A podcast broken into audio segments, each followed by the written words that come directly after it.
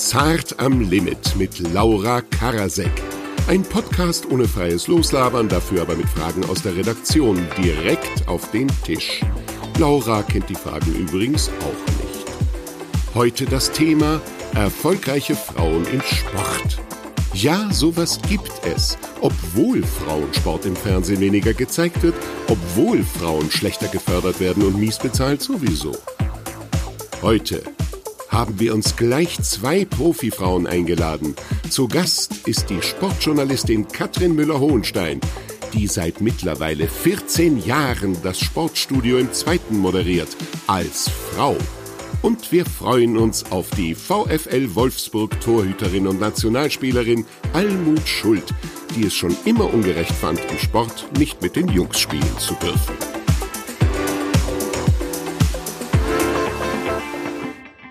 Ihr seid wahrscheinlich auch so die Frauen, die immer ähm, bei den Bundesjugendspielen nicht nur die Sieger, sondern die Ehrenurkunde bekommen. Überhaupt oder? nicht. Ich hatte nur Siegerurkunden. Ich hatte Wenn überhaupt. Wenn ich, also ich hatte, ich hatte beides. Es kam mir immer ganz darauf an, wie ich im Weitsprung war.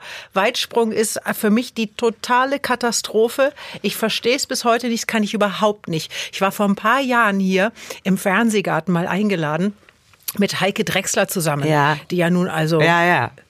Eine Größe. ja, ist. eine absolute Größe im Weitsprung. Und wir mussten irgendwie, es ging um das deutsche Sportabzeichen. Und äh, ich hatte schon Schwimmen und alles gemacht, war alles wunderbar. Und dann äh, habe ich gesagt, okay, jetzt Weitsprung. Und dann bin ich in diese Grube gesprungen. Und jetzt dürft ihr mal raten, wie weit ich gekommen bin. Oh Gott, ich weiß, ich hatte auch immer eine Also zwei wenn du davon. schon sagst, dass es nicht so weit war, würde ich jetzt mal schätzen 3,27 Meter. Ich würde sagen Laura? zwei Meter. so, ich waren- glaube, ich hatte eine zwei immer. Es waren genau drei Meter. Oh Gott, ich habe gedacht, du? ich muss im Das ist traurig. versinken. Das ist war traurig. Unfassbar Vor allen Dingen bei deinen langen, schlanken Ja, Beinen. ich kann das, ist wirklich ein nein, bei mir sad. ist es gar nicht so sehr das Springen, sondern bei mir ist es nur der Absprung. Ich habe immer so eine Angst, überzutreten, dass ich ungefähr viereinhalb Meter verschenke. Das heißt, eigentlich springe ich liebig siebeneinhalb, Siebeneinhalb Meter. Meter, natürlich, natürlich. Davon sind vier Meter verschenkt. Ja, Das absolut. ist bedauerlich, aber leider nicht zu ändern. Dass du dann keine Angst hattest, die Grube nicht zu treffen, wenn du so viel früher Ja, eben. abspringst. Erinnert ihr euch an euren eigenen Schulsport? Ja. Ja. Ich weiß auch noch, wie es in der Halle roch. So dieses leicht, dieses leicht nach, nach äh, Käsefüßen. In Ja, der Halle genau. oder in der Umkleide? Überall. Dieser beißende, Ja. dieser beißende Geruch. Ganz schlimm war es in diesen, in diesen Weichbodenmatten, diese dicken, Ja, ja, ja, Ja. Diese blauen. die blauen, Ja. die so kalt waren, wenn man sich das erste Mal draufgelegt hat, die aber sehr schnell warm wurden. Und das durfte man nicht machen während des Turnunterrichts, weil da wollte man dann nicht mehr aufstehen. Aber äh, also bei mir war äh, Schulsport war ziemlich gruselig, bis ich dann, ich hatte Leistungssport, äh, Leistungskurssport. Das war dann ganz okay. Aber warst du sehr sportlich? Also Das ist eine Unverschämtheit. wurdest du immer gewählt? Nein, also warst du schon Wurdest du Schule? immer gewählt? Nein, weil ich wurde zum Beispiel ganz oft nicht gewählt. Oder ich war immer so, also ich war so diejenige, die hoffen musste, dass sie durch quasi persönliche Beliebtheit und, Ja. und Pseudo-Coolness, also ich habe dann so geraut und so, dass wenn Leute gewählt haben, die mich privat ganz cool fanden, dass sie so gesagt haben, okay, zum Völkerball taugt sie eigentlich nichts, aber ich mag die Laura und so bin ich ins Team. Sonst saß ich immer als eine Die der haben- Letzte auf der Bahn. Die haben mir immer so leid getan. Das waren immer, ja, das waren immer die, also die, die kleinen Dicken ganz zum Schluss, die irgendwie keiner haben wollte. Die konnten nicht werfen, die konnten nicht rennen, die konnten. Aber die manchmal konnten waren die nichts. gar nicht dick, manchmal waren die auch Nee. einfach schlank und zerbrechlich Also und konnten meine auch nichts. Da hast du mal Angst gehabt beim Völkerball, dass du die kaputt machst, Genau, wenn du also drauf meine wirfst. Mädels und ich, wir waren, wir waren weder klein noch dick, wir waren einfach so ein bisschen, wir hatten kein Ballgefühl und wir wurden, also ich habe so meine drei besten Freundinnen wurden auch nicht gewählt und wir hatten so eine Mädelsklicke und es wurde dann immer so getauscht. Also die Leute haben so gesagt, okay, meinetwegen nehme ich Laura, aber dann musst du Anna-Marie nehmen. Aber und die, wir hatten, die haben das laut gesagt, wir haben das gehört, so. aber wir hatten auch äh, Männer, also männliche, nicht wählbare Opfer bei uns in Ja, der Klasse. für Jungs ist das, glaube ich, schlimmer, nicht wählbar zu Ja, sein. klar. Im Sport vor allem. Eben, oder? Ja. Also, Also die, die, aber woran liegt das? Naja, weil die sich noch sehr viel mehr über ihre, über ihre Kraft, über ihren Körper definieren vielleicht und über diese, diese Möglichkeit vor allem körperlich etwas zu leisten. Vielleicht ist es das, Naja, ich habe keine Ahnung. Junge musst du ja auch immer motorisch eigentlich gut sein. Es wird ja immer von dir verlangt, dass du was kannst. Also, dass du auch irgendwie dich herausstellen kannst, motorisch oder sportlich. Und bei den Frauen wird halt oft dieses Bild gehabt, man ist ja dann auch sonst, vielleicht Du kann man musst was eine- anderes gut, musisch oder künstlerisch oder dabei. so. Das ist, das ist halt so. Und Ich bei mir glaub- war es immer genauso, dass ich halt das mit dem künstlerisch nicht konnte. Aber was für ein Segen, wenn man das, wenn man im Sport keine Angst davor haben muss, nicht gewählt zu werden. Und beim Völkerball immer der Scheintod. Also ich wurde meistens vor den Jungs gewählt. Das war immer ein toller Erfolg. Gab es irgendwie so einen Moment, an dem Jungs und Mädchen Sport getrennt wurde oder an dem man so Oh ja, gesagt hat, da dass war ich ganz traurig. Elfte Klasse. Dann ging's los. Teilweise schon in der zehnten Klasse, dass so dann Mädchen und Jungs getrennt Sport hatten. Ja, aber ich hatte zum Glück eine sehr kulante Lehrerin, die dann auch, auch auf Ideen eingegangen ist, was wir Mädchen machen wollten. Ich hatte glücklicherweise relativ viele Mädels dabei, die Fußball spielen wollten. Und da haben wir auch tatsächlich einen Fußballkurs gehabt, ein halbes Jahr, obwohl wir eine Mädchengruppe waren. Weil andere haben dann halt Sachen gemacht wie irgendwie- Ja, Aber oder wo warst du auf der Schule? was. Also ich hatte diesen Sport-LK, das war Mädels und Jungs zusammen. Wir haben immer zusammen Sport gehabt. Ja, nachher in den Kursen auch wieder so 12., 13., Mhm. aber 10., 11. haben, wurde so ein bisschen getrennt. Leider. welche Profisportlerin hat euch persönlich am meisten beeindruckt und warum? Wow. Angelique Kerber. Ich weiß es schon. Ging ja schnell. Geil. Welche Profisportlerin? Ja, komm. Sie hat sich nur selbst beeindruckt. Nein, es gibt so viele äh, in der Auswahl. Also äh, da hätte ich jetzt auch eine Heike Drechsler oder eine Steffi Graf oder vielleicht auch eine Magdalena Neuner oder also es gibt so viele, die ich, die einfach ihren Weg gegangen sind und die auch selber Entscheidungen getroffen haben. Also ich bewundere zum Beispiel auch Magdalena Neuner, dass sie einfach gesagt hat, selbst auf dem Höhepunkt ihrer Karriere, ich könnte zwar jetzt noch, aber es reicht jetzt auch einfach. Und das ist manchmal auch beeindruckend. Und ich kenne die ganzen Geschichten dahinter nicht. Und wer mich vor allem auch sehr beeindruckt hat, jetzt mit dem Schicksal, wie sie reagiert hat, ist Christina Vogel. Ich habe die persönlich kennengelernt, äh, ja, eigentlich im Nachgang und auch während Olympia 2016. Und das ist eine unglaublich starke Frau, an der man sich ein Beispiel nehmen kann, wie man einfach umgeht und das Leben genießt. Ja, die ist irre. Und ist wa warum irre. be- bei dir, Frau Kerber? Weil, also ich habe einen anderen Zugang natürlich zu Ja, Sportlern. Die ja. Almut, die begegnet denen auf Augenhöhe. Ich begegne denen als Fragende und als Interessierte, Mhm. weil ich nie in irgendeiner Sportart wirklich so herausragend gut war.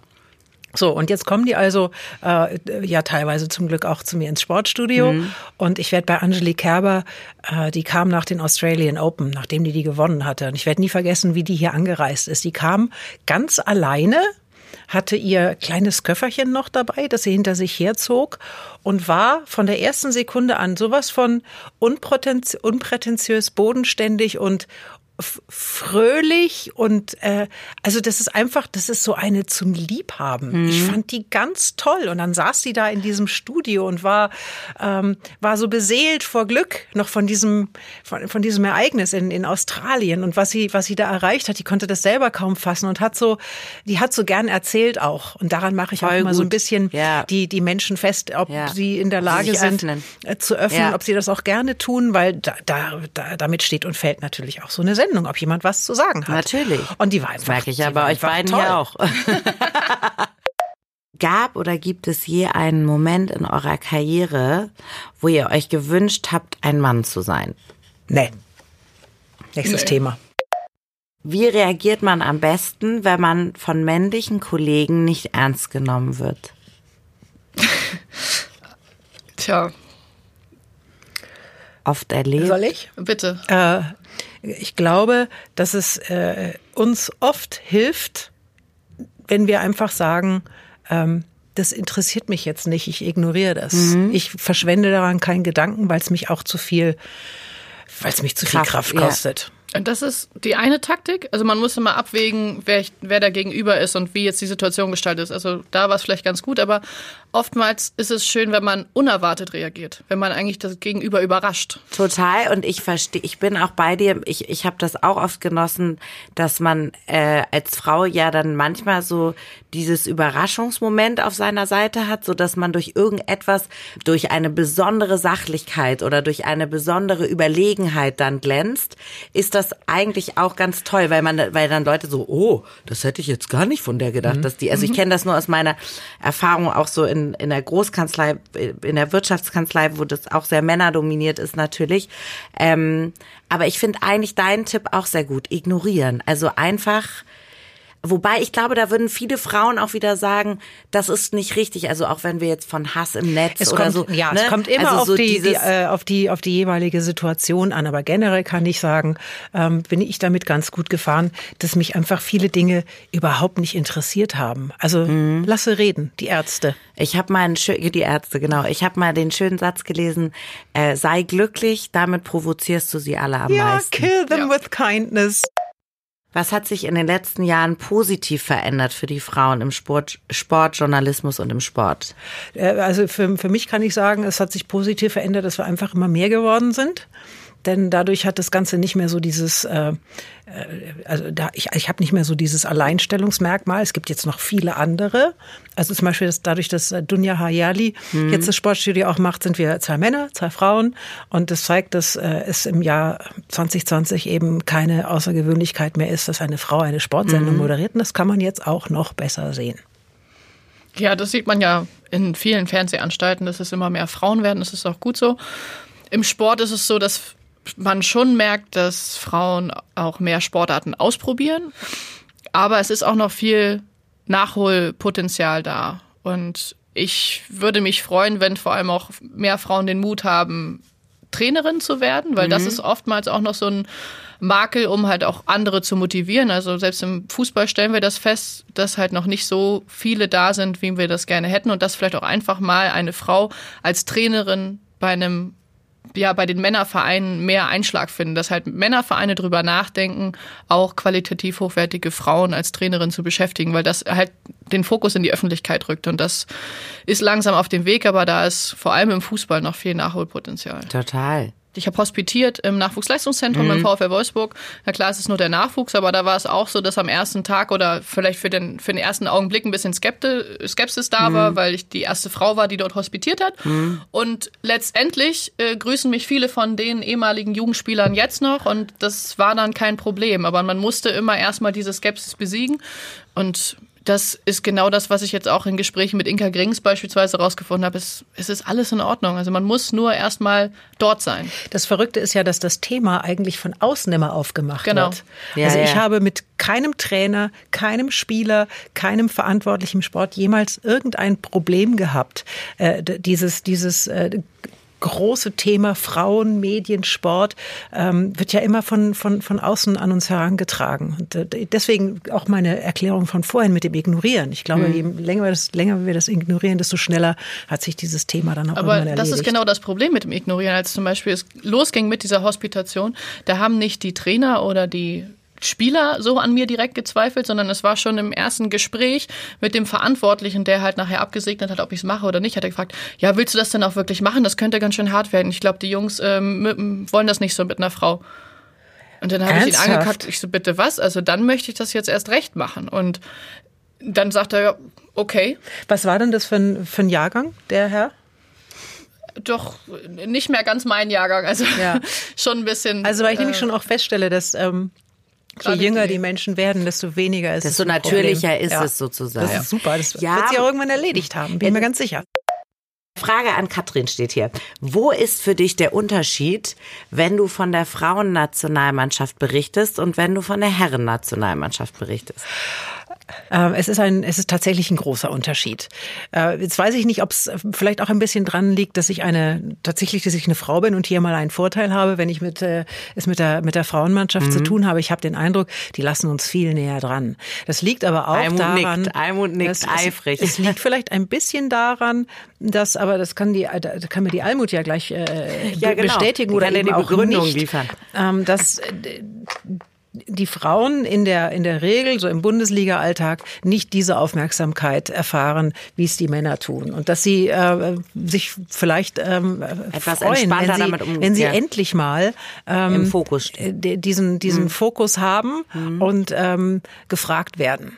Aber wir sind ja jetzt gerade beim Fußball und bei den bei den Unterschieden. Also ich ähm, könnte mir ich bin mir relativ sicher, dass ich, ähm, dass, dass, dass wir einen großen Fehler machen, wenn wir das äh, weiterhin so ignorieren, weil da ein unglaubliches Potenzial drin steckt, weil die richtig gut sind und es einfach, äh, es einfach schade ist. Ja. Das ist eine vertane Chance.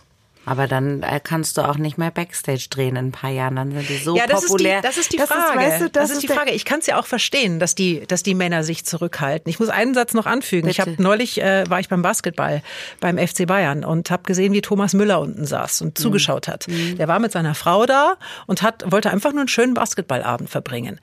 Der, der arme Kerl, der hat mir so leid getan. Der konnte nicht zwei Sekunden da in Ruhe sitzen, sich mit seiner Frau unterhalten und ein Basketballspiel anschauen. Das war also äh, äh, das war Wahnsinn. Aber genau das ist ja der Grund, warum wir noch in dem Sinne nahbarer sind, weil wir versuchen, irgendwo in die Öffentlichkeit zu kommen. Das heißt, wir lehnen eigentlich auch keine Termine ab, außer sie sind wirklich unter unserer Würde oder völlig ab vom Deswegen Thema. hast du auch hier zugesagt. Deswegen habe ich auch hierzu Es gesagt. war, es war ein enges Höschen. Es war, es war knapp. Aber das ist aber auch eine geile Werbung. So, wir, wir kriegen so wenig Anfragen, wir machen alles. Ja, aber es das sei ist- denn, es ist komplett würdelos. Nein, das Aber hast das du jetzt falsch Nein, verstanden. Nein, nein, das Nein, ist nein. ganz süß, weil ich bin ähnlich. Ja. Ich Aber das ist halt sehr das. Und bei uns sind auch viele in dem Sinne noch bodenständiger, weil sie nebenbei arbeiten und Total. sie einen ganz anderen Rhythmus, glaube ich, haben von ihrem Leben gegenüber den Männern und wir sind dann einfach dankbar und uns macht das Spaß, mit den Leuten zu interagieren und auch, also für mich auch hinter die Kulissen zu gucken. Wenn man mal mit den Leuten vom Fernsehen unterwegs ist, dann kann man auch immer fragen, ja, wie läuft denn das im Ü-Wagen?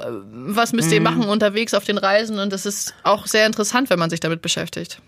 Das gilt aber natürlich, glaube ich, für jeden Job oder für Genau. jeden immer, wenn man zu groß wird und zu viele Anfragen und Überangebot und Abnutzung, dass man irgendwann sagt, das erdrückt mich jetzt. Ich muss mich ja, um mich auch selbst zu Ja. schützen, zurückziehen. Aber du wirst lachen, es gibt trotzdem Superstars, die Total. Äh, absolut, also ich sage immer nur Dirk Nowitzki und Roger Federer, die gehören ja wohl zweifellos zu äh, den, den, den Superstars auf diesem Planeten. Aber ich glaube, das ist nämlich normal. genau das Ding, dass man halt seinen Respekt nicht verlieren darf. Und ich glaube, dass halt der Respekt gegenüber jeder anderen Arbeit im Frauenfußball ein bisschen, also einfach weiter verbreitet ist, weil wir halt unsere Arbeit brauchen, um unser, also den Fußball brauchen, um irgendwie über die Runden zu kommen, beziehungsweise nebenbei noch zu arbeiten. Deswegen respektieren wir jeden, der halt auch seine Arbeit macht fürs Fernsehen, für den Rundfunk, für die Presse, also für- für alles. Und das ist vielleicht bei den Männern ein bisschen anders, weil die schon sehr, sehr früh gehypt werden und sie immer der Superstar sind. Es gibt auch sehr viel bodenständige Männer im Fußball, auf jeden Fall. Ich habe auch schon total super Typen kennengelernt, aber es gibt auch genauso abgehobene und ähm, das ist halt das, was wir auch im Frauenfußball weiter verfolgen müssen, dass wir den Respekt behalten einfach. Ja. Frage an Almut. Sind männliche Spiel äh, Sportler wehleidiger?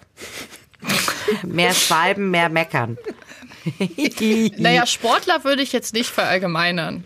Also es gibt natürlich Sportler, das sieht man jetzt auch bei der Handball-EM, die ja einfach aufstehen und weitermachen und ihren Sport akzeptieren, aber es ist schon auffällig im Fußball, dass vielleicht bei den Männern mehr Platzliegezeiten sind als bei den Frauen. Aber Schön gesagt. das, das ist halt auch wieder so eine Sache, wie es Gott getrunken. Ja, wir verschlucken uns hier schon fast. Liegezeit. Ist das, gibt's das Wort? Warum nicht? Ich bist jetzt mal mal so statistisch mal. So ein bisschen wie am Campingplatz. Ich würde da doch gerne mal eine Statistik aufmachen. Also Ja, das mach wäre das doch, doch mal, das wäre Almut. doch klasse. Das kann ich dir, das kann ich dir sofort bestätigen, dass dem so ist, weil ich äh, schaue das ja beides und glaube, habe den, den, den Vergleich da. Also es wird, es wird sich viel mehr beschwert, die Ja. Frauen, die mal abputzen und weiter geht's. Das soll hoffentlich auch so bleiben. Ich hoffe nicht, dass es mit, mit, mit der Angleichung des, äh, der Möglichkeiten beim Frauenfußball auch eine Angleichung dieser Tatsache gibt. Der Und ich hoffe, dass, Platzliegezeit. dass die Platzliegezeit jetzt immer noch die gleiche bleibt, die wir jetzt haben, damit das, damit das Spiel im Und Vordergrund Wie steht. lang lagst du so auf dem Platz gestern? In Norwegen bekommen Fußballerinnen genauso viel wie Fußballer. Bei den Tennis Grand Slam Turnieren ist die Bezahlung inzwischen auch für beide Geschlechter gleich. Warum im Fußball nicht? Also hierzulande. Das ist Almuts Lieblingsthema. Almut, du darfst jetzt was sagen. Tja, wir müssen halt da ansetzen, dass man halt sagt, es müssten mal Zahlen raus, was wer wie in der Bundesliga verdient. Weil es ist nämlich auch ganz oft so, dass äh, Menschen auch jetzt zu mir noch kommen und sagen, ah, bist ja in der Bundesliga und so, ja, da hast ja, kann, haben ja eigentlich ausgesorgt und deine Eltern ja auch. Gucke ich, ich so bitte was? Also wir sind nicht in der Männerbundesliga. Also es wäre ja schön, wenn es so ist. Ich würde auch meiner Schwester einen neuen Stall bauen, wenn ich jetzt jedes Jahr eine Million verdienen würde. Aber so ist es nicht, sondern wir haben halt ein ganz anderes Gehalt und viele gehen nebenbei arbeiten. Es gibt Spielerinnen, die können sich gar nicht genauso gut und professionell vorbereiten wie wir beim VfL Wolfsburg, wo alles Profis sind, weil wir einfach tolle Möglichkeiten haben, sondern wenn wir halt gegen äh, den USV Jena oder gegen den ersten FC Köln oder so spielen, da ist es nicht so. Da sind die Spielerinnen Halbtagsspielerinnen und dann kann man doch nie vergleichen, dass es eine ausgeglichene Meisterschaft ist. Dieser Spalt ist so riesengroß und niemand weiß was darüber. Bei den Männern weiß man immer, ja, Messi verdient pro Sekunde so und so viel.